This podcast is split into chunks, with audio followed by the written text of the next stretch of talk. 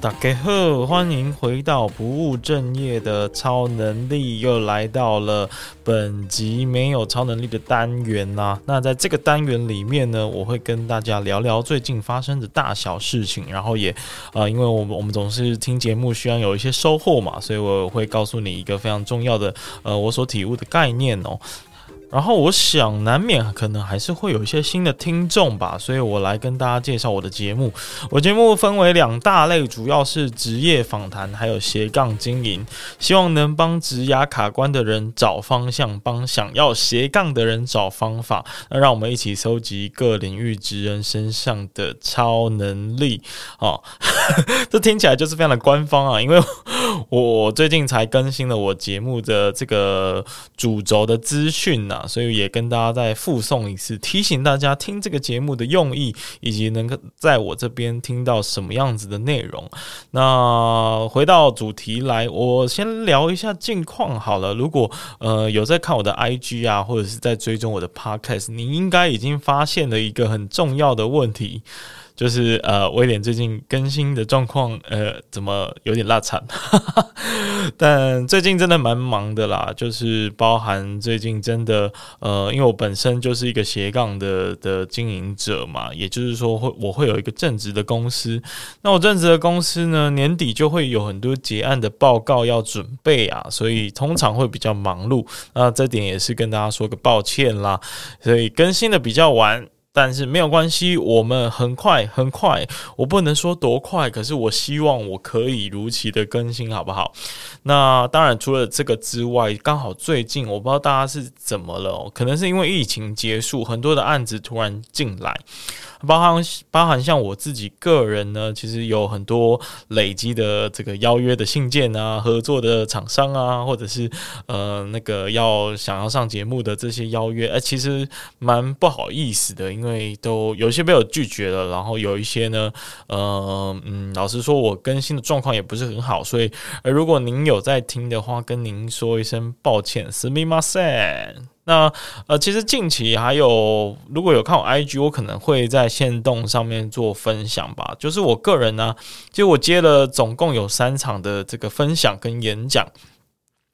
那其中两个是关于 Podcast 的。那在下很容易、很荣幸的呢，呃，接受了文藻大文藻的大众传播社吧，他们是一个社团，然后呃，希望可以由。找到一个人去跟他们分享 Podcast 制作的一些技巧，那我我会去分享两次啦。那第一次去分享企划 Podcast 的企划，那第二次呢是在未来的几周内吧，会分享 Podcast 访谈，刚好这是我擅长的。好，那另外一个就是一个很酷的这个大学，呃，应该是研究所的。博班学长哦，他在中原大学教书，那他就希望我去一堂课程去分享，呃，如何如何过一个不后悔的大学生活。这个主题有没有很硬？这个主题非常非常的硬吧？就是因为我好像做得要承诺一个，就是我没办法做到的承诺。如何过一个不后悔的大学生活？那真的是有点困难呢。但我觉得我有。经验，或者是我有一些蛮特别的一些人生故事可以分享吧。就是我的大学其实是过得蛮，嗯，你可以说多彩多姿，可是其实是经历了一些过程，才让我整个想要去做一些调整哦。所以你看，一个电机系的，怎么最后跑去念商管的研究所，是蛮特别的吧？一一定经历了什么什么特别的经验吧？对不对？所以的确是有一些东西可以跟大家分享啊。然后我就反。正大家应该有在听我节目的，应该多多少少有听过我那些内容了。那我就把它做一个呃呃比较完整的结构整合，然后讲了两个小时，两个小时很难啊。所以之后也会希望能够透过 IG 的文章方式，然后希望呃过去这些零散的我在 Pocket 上曾经分享过的一些零碎的概念，能够用比较结构、比较系统的一些呃知识理论。来跟大家做陈述，然后把它写成一个文章或者是 IG 的 post，所以就敬请持续的发了我的 IG 追踪。那的确最近蛮多新的 IG 的追踪者。那如果你有在因为这样子听了我的 podcast 的话，也跟你打声招呼。那除了除了演讲很多之外啊。也没有到很多啦，其实还好啦。但是我我觉得是我我逐渐变多的这种感觉。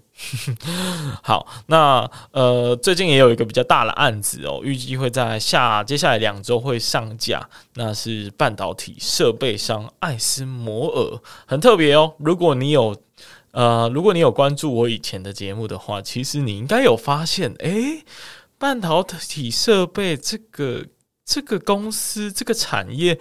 不是第一次出现了，没错，我竟然接了，就是连续接到不同的两家业者，那他们是在不同的领域都做得非常优秀，应该都是世界前几名的，但是他们是做不同产品类别的，所以啊、呃，如果你有兴趣想要进入半导体产业啊，或者是说你想要更了解那个外商到底有什么样的这个工作的心得是什么，或者是甚至像这一次啊，这一次接下来两周我们是访问到的是一个主管，所以你可能是工程师的话，就可以透过这两集知道要怎么样，就是在你的工程师的职涯之路可以走得更顺遂。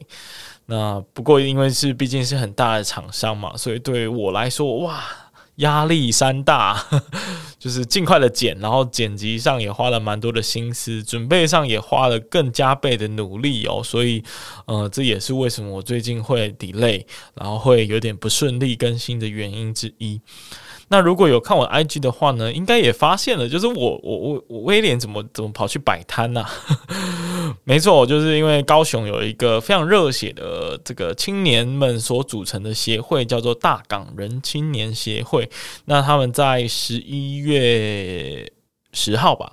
哎，我已经忘记时间。呃，十一月六号，对，十一月六号跟十一月七号这两天呢，呃，分别举办了两个我觉得蛮特别的活动。那当然，造咖呃，就是我的小弟的 Podcast 的录音室，还有制作公司等等，就以这个造咖的名义呢，去摆摊啊，就跟大家介绍我们的服务跟我们的这个设备。那当然啦。就是我个人也刚好很荣幸的呢，有被他们看上，呵呵，他们举办了一个学生企划的行销挑战赛。那这个挑战赛呢，就就就有邀请我去当评审啦。那我也很开心，因为为什么特别开心？我老老实说啊，就是这呃，我已经刚有说经历了两次的分享嘛。那其实过去也有去其他的学校分享。诶，你知道现在跟这个学生们分享，简直是注意力的一场。这个极致战争诶、就是你要怎么去对抗他们不划手机的欲望，其实很难的。然后有些人就很明很明显的可以看出他已经放弃了，你知道吗？就是他完全不想理你，不想听你在干嘛。那这个真的是蛮蛮令人心寒的。就终于理解以前我是怎么样对待老师的，真是老师对不起。对，现在就觉得呃，当时真的是要好好的认真的给予台上的讲师起码的尊重啊。那其实我我我我会觉得啊，就是这这已经是我习惯的习性了哦。就是我的期待很低，到这里的时候我已经期待说大家应该只是来就是随便参加拿个奖金的吧。没想到，诶，那个在那个大港人的这个行销企划赛里面啊，大家非常非常认真诶，就是所有几乎所有组别的学生啊都很认真的在呃发想他们的企划，然后我我们身为评审兼导师呢，呃就去。特呃，就去针对我们自己所分配到的组别呢，去给予一些建议呀、啊，然后听听他们的 idea，给予一些修改的方向。因为大大家真的很认真诶，就是会会很感动的，会很感动的，会让你觉得说，哦，原来我我不是，原来现在学生并不是完全的呃不理你。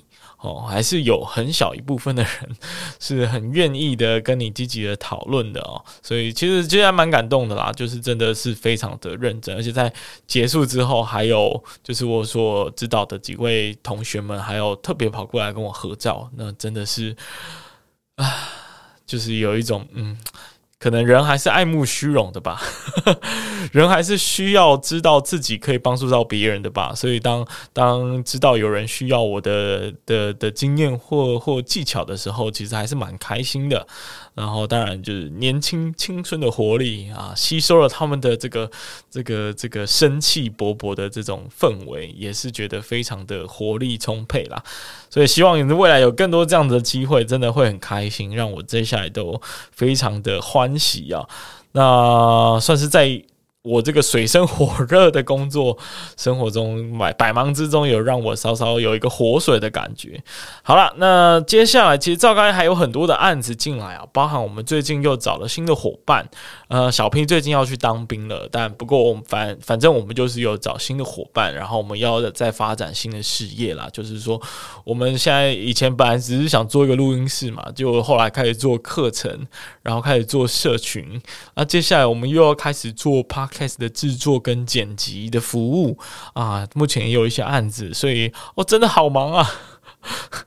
不过我很感谢哦，就是有很厉害的团队成员可以帮忙，然后伙伴们呢都是我呃这么多案子以来算是非常给力的一些协力伙伴，所以。真心感谢他们，如果他们有听到的话，那接下来除了有很多 podcast 的制作啊，跟剪辑的案子啊，我们其实也呃跟 First Story 还有 KKBOX 之前所做的这个新手村的计划，现在也已经慢慢的到了尾声了吧？但不过就是还在持续嘛，所以难免还是有一些事情要忙碌。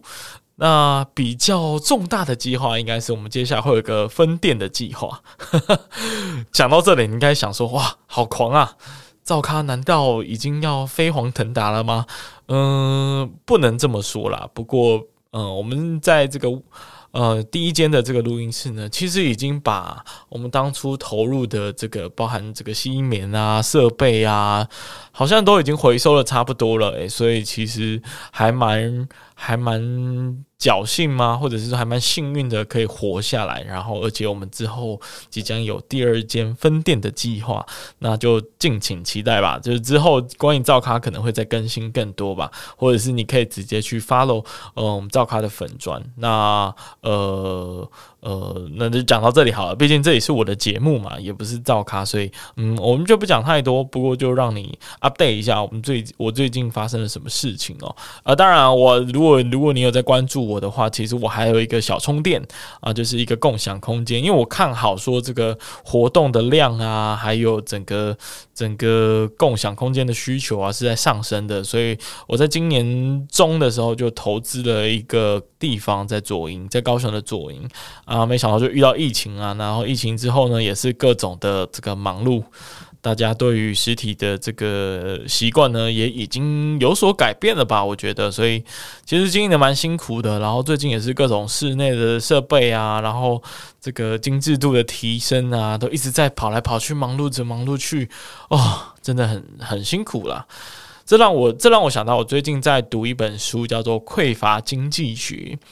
呃，这本书呢，就是在讲说，诶，比如说，呃，它最重要的概念其实就是说，我们如果越匮乏，我们对一个东西或一件事情，如果缺少的越多，我们就越容易得不到那个东西。比如说时间好了，我们如果时间是本来就是在一个很少的状态，那我们就越容易没办法得到更多的时间。好，就很像我现在这样子。我现在时间很少，但我就会因为这个少，把自己进入一个呃被称为隧道效应的一种一种一种概念哦，就是你你刚好就是把自己关在那个隧道，然后你就一直短视近利，你只关注到眼前的那一道那一道那条通路。然后你没办法感受到隧道外面发生了什么事情，所以你没办法用一个很宏观的角度来看待你自己的时间管理。那很快的呢，你时间就是持续的塞满，然后你就越来越少时间，你没办法从这个隧道中走出来的话，你就是一直困境在这个时间匮乏的效应里头。那我觉得这本书，因为我还没看完啦，所以我相信他之后会给我一些解答。呃，也有可能会给我一些对于匮乏这样的概念吧，所以，嗯、就期待之后的分享啦。那我应该会用 IG post 的方式跟大家做一个分享。假设我读完的话，好了，那好了，那接下来要继续跟大家分享的是什么呢？呃，我们还是要给大家一些收获嘛，不能都只是在听我在那边 murmur 哈。当然，我前半段 murmur 就是算是给大家一个交代啦，到底我最近在忙什么。然后呢，我也觉得非常的呃开心，可以跟大家分享。而且小弟本人啊是天秤座，所以我的生日其实已经在上个月，就是十月二十一号的时候已经过了哈。那这个威廉，我习惯就是这个平平淡淡的过生日，所以也没发生什么特别的事情。不过今年很特别，因为呢，今年是三十岁的生日。哇，三十岁是什么概念呢？我不知道大家有没有有没有这种感觉，就是从二十五到三十岁，感觉时间过得特别特别的快。然后呢，你以前所担心的这个。呃，感觉有一个关卡，人生有一个很重要的关卡，那个门啊，就越来越近，越来越近，越来越近，直到你抵达了这个门的门口的时候，你才恍然发现说，哇，没想到这个门口竟然已经到了。那我到底做了什么？我目前身上有什么成就？我是不是有什么呃人生的问题还没解决？我是不是有什么阶段性的目标尚未达成？就你会开始产生很多这样的质疑。我相信我的听众呢，呃，根据数据，应该很多是正经历或者是已经刚经历过这一个自我的讨论哦。我不知道为什么大家就觉得说三十岁是一个蛮重要的人生关卡，那小弟也不是意外哦。其实我在十八岁的时候，就是大学的时候，我就已经列了一个，呃，三十岁以前要做的一百件事情。这一百件事情呢，我最后列了大概四十件事情吧，然后真正完成的事情呢，大概只有二十到三十。我我我不知道，就是大家。对于这个数字上有什么感觉？但但我必须老实说，其实从四十到一百项这一个空缺，并不代并不代表我完全没有做任何的事情，而是我做的东西已经非常的具有目标了啊。比如说，我可能到了研究所的阶段，我就已经很少再更新这一个清单了。但这个清单我现在还在，我还留着，我有时候还回去看一下。呃，通常会填一些很拔辣的啦，比如说我要去看某某人的演唱会，我要去哪里哪个国家做什么事情，然后我要去爬一座高山，或者是我要参与一个志工，或者是我要去捐血等等的，就是这种比较代表性的。但是随着年纪渐长哦，你越来越难找到这种很明确的目标了。就就就比如说买一个东西什么的，好像就是它就是你生活的一部分。那真正的目标都变成非常非常的庞大，比如说，就像我现在，我可能我的目标就是把不务正业做的，呃，是听众数是现在的三倍，然后 IG 最终要达到，比如三千人等等，就是这个目标是非常的阶段性，一步一步，然后有一个象限的感觉，并不是点状式的，因为我要写成一张一张、一条一条，我一定是点状式的嘛。就像买什么东西啊、的购物清单是一样的，但我现在自从研究所之后，我所有的嗯方向都是都是区块式的，我没办法用一条一条的方式把它列出来，所以我这张表其实已经很久没更新了。然后我就回顾这张表，发现说，嗯，好像好像也没那么重要，就是。有有一定要把三十岁以前要完成很多的这个事情的目标完成吗？好像也没那么重要，因为你的我的生活已经就是进入一个啊，我每周都会盘点，我每年都会盘点，我做我我明年要做什么事情，我下周要做什么事情，我都蛮清楚的。但我不知道这样有没有被困在一个狭小狭小的目标里面，还是说要像呃，就是之前我做一个点状式的这种。条列式的清单比较好，这个我其实没有什么答案呢，所以我不知道你有没有类似这样子的人生清单呢？那你是不是已经过了三十岁，或者是你还在这个三十岁的 get 还在你的前面等着你，然后你现在有点焦虑，有点有点惶恐呢？呃，如果你有有这个意愿的话，也欢迎你在 IG 跟我分享你的心得，因为我自己也刚过，但是我是忙忙碌碌的过，所以我没有很多的时间去思考说，诶，这个 gate 到底我在过与不过之间之后，到底心境上有什么真的很明显的转变吗？好像也没有，好像也没有，顶多就是有一种来不及的感觉，就是来不及达到一个非常有成就的一个威廉，但但但好像也没有这么遗憾，就是不知道怎么形容。那也欢迎你跟我分享你的感觉哦。好，那讲到这个三十大寿啊，呃，诶，我们刚不是要讲，就是给大家有一个价值嘛？好像都没有讲到什么价值。不过我觉得，呃，也可以跟大家分享，就是到底这个三十岁的这个历程啊，这个生日过的心境是如何？不过就是想要带到接下来的一个议题啦，因为我最近都是在分享嘛，然后我就发现有一个有一句话，有一个问题很重要。就是为什么？为什么好重要？尤其是我现在回顾我整个三十岁的人生，我觉得为什么好重要？我其实为了他，我我我最近做了一个一个简报，尤其是跟比较年轻的朋友分享的时候，我都会讲，我都会秀这个简报。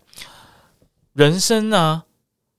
其实是有一个变化的转折点、转捩点的，不知道大家有没有体会过这种感觉？就是你突然到某一个 moment，你觉得你开窍了，你发现，你发现你已经长大了。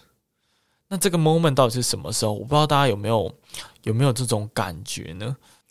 好，那我这张简报呢，其实给。学生看我，其实有点在想要偷偷的，算是激起他们的注意力啦。但是其实这这上面的内容确实是我想要表达，而且我还在还在很很深入的在探讨，说到底到底为什么这个转折点到底是要怎么发生的更早？那我们越早转折，我们越早就是把人生过得更好嘛。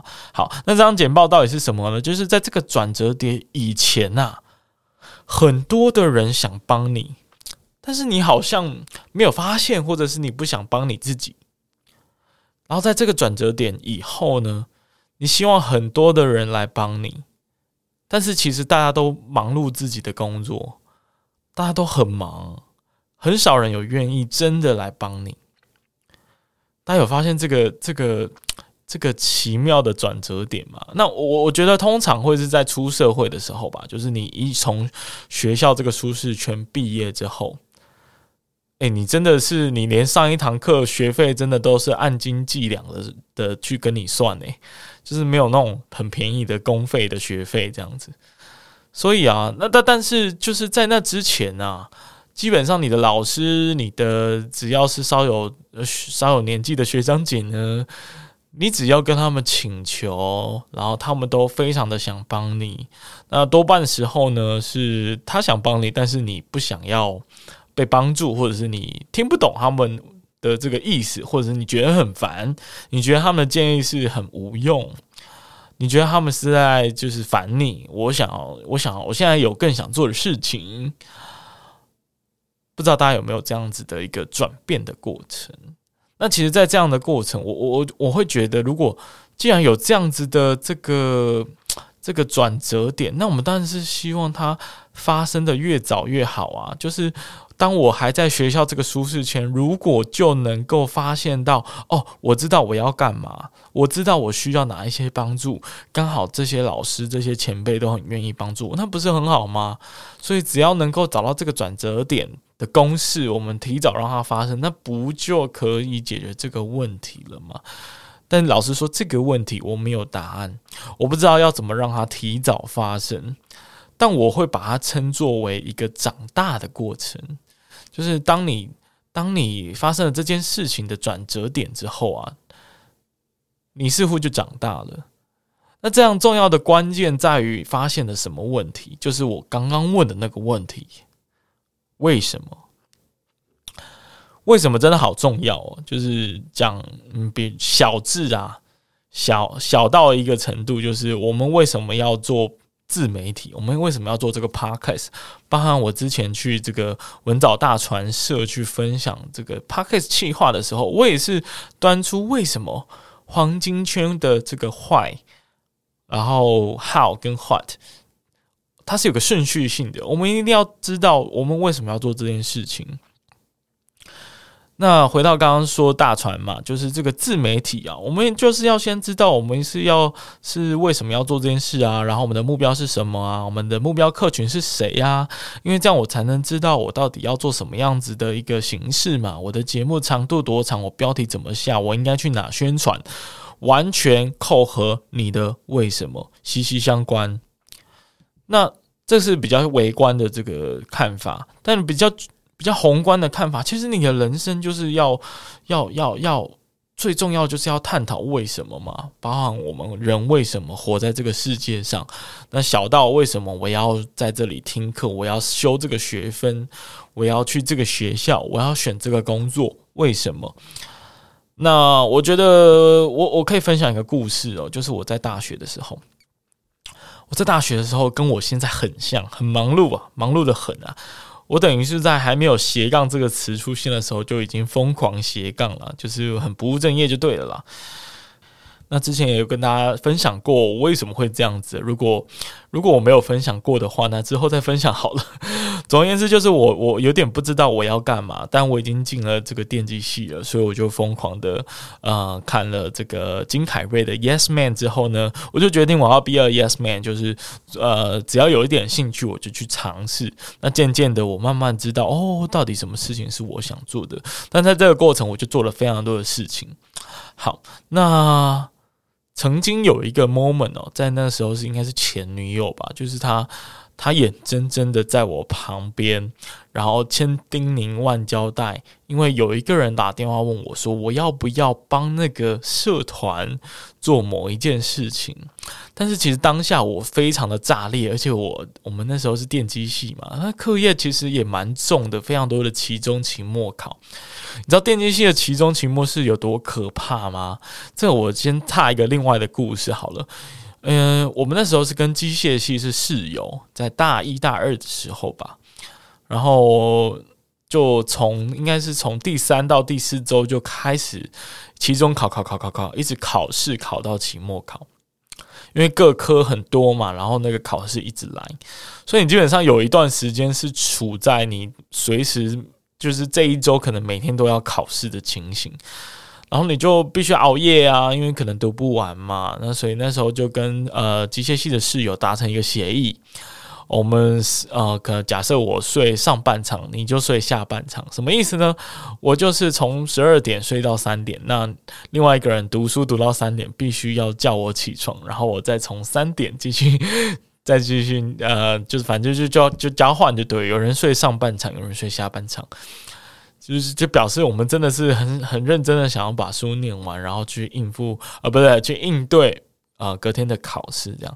然后有一天呢，星期五吧，半夜我就起来，我惊醒，我真的是从床上惊醒了。我想说啊，干三点到了，我要赶快起来。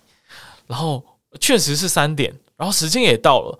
然后我那个机械系的同室友呢，确实还在念书。不过我起来之后。回过神来，我才发现，哎，不对啊！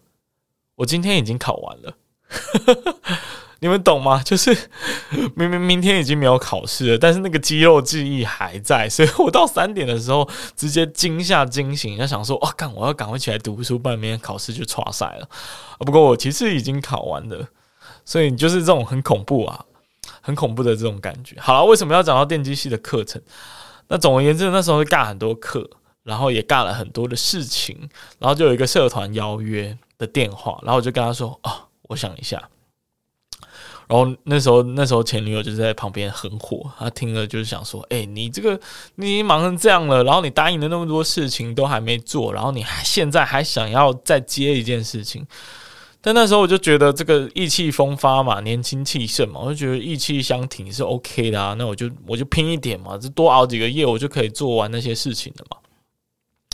所以我就接了，我就接了。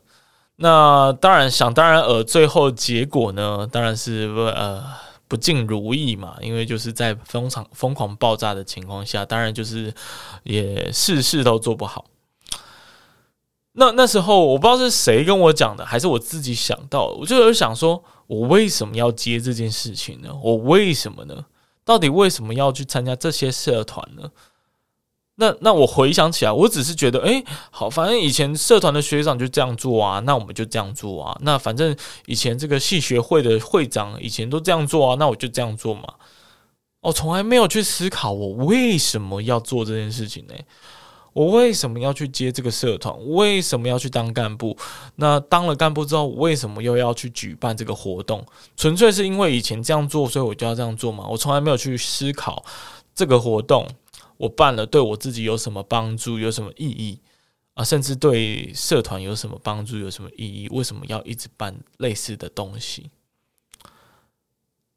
从那个时候，我开始体会到，诶，我们是不是凡事都要问一下自己为什么？为什么真的好重要啊？所以啊，就是。刚有跟大家稍微提到，就是黄金圈黄金圈理论哦，就我们尽量啊，我们尽量所有的事情呢，都要从为什么出发，然后才想到，哎，那我们要 how，我们要怎么做？那最后才想到 what，我们要做什么？这边我很喜欢，就是之前那个呃《爱丽丝梦游仙境》里面的一段小故事啊，就是反正爱丽丝就问兔子说：“呃，这个我现在在哪里呢？”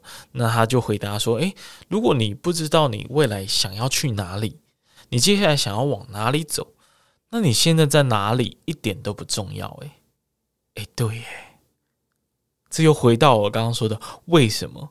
为什么真的好重要？所以你是否？